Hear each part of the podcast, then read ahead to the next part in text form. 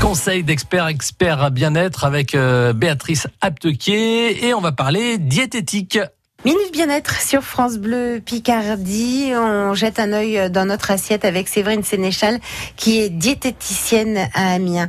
Séverine, les oméga 3, c'est quoi À quoi ça sert Et où les trouve-t-on alors, en fait, ce sont des graisses que notre corps n'est pas capable de fabriquer, donc c'est important de les apporter par Ah, l'alimentation. Enfin une graisse que notre corps n'est pas capable de...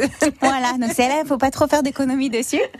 Donc, le- par exemple, la vinaigrette sans huile, c'est pas forcément la meilleure idée du monde. Non Et en fait, les oméga 3, ils sont très importants pour le bon fonctionnement et le bon développement du cerveau, le bon fonctionnement du cœur. Ils fluidifient le sang, ils sont anti-inflammatoires. Oui. Mais on les trouve où alors Alors, on on entend souvent parler qu'on trouve ça dans le poisson. Alors déjà, c'est seulement les poissons gras, tout ce qui est Mm. sardines, harengs, maquereaux, saumon, et euh, pas forcément que dans le poisson gras. Heureusement pour ceux qui le digèrent pas bien, ou qui aiment pas ça.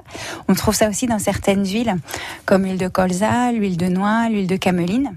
Euh, mais alors, euh, ces huiles-là, on va plutôt les utiliser pour les assaisonnements, parce que Ouais. les oméga 3 supportent pas les hautes températures. D'ailleurs, l'huile d'olive, il paraît que ça supporte pas non plus euh, tellement le- les hautes températures hein, Bah, quand même plus que euh, que, que euh, le colza. Voilà, ou- parce qu'en fait, justement, elle n'a pas d'oméga 3. Donc, du coup, elle supporte quand même beaucoup mieux la chaleur Ah. que les huiles riches en oméga 3.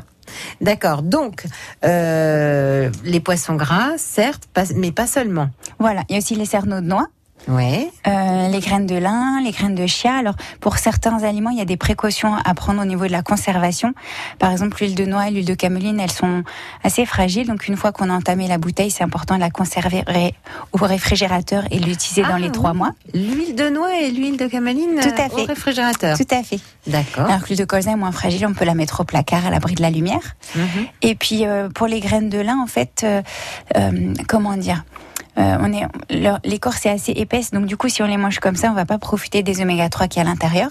Donc, il faudrait les mixer, ou alors les faire tremper nuit, mais après, ça donne un, un gel un peu étrange. Ouais. Et, euh, et du coup, faut pas les acheter déjà non plus mixées parce qu'on sait pas depuis combien de temps elles ont été mixées. Et il y a des gens, par contre, ce qu'ils peuvent, euh, ce qui, ce qu'ils ont l'habitude de faire, c'est de se mixer une petite quantité, de mettre ça dans une boîte bien fermée au réfrigérateur et euh, d'utiliser ça sur la semaine pour ajouter sur euh, ce qu'ils veulent. Oui, à la semaine, on peut le faire. hein. Oui.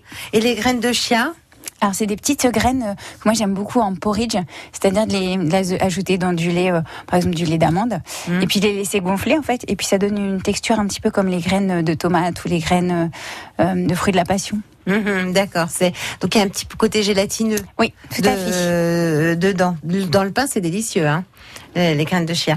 Merci beaucoup, Séverine Sénéchal. Je rappelle que vous êtes diététicienne à Amiens.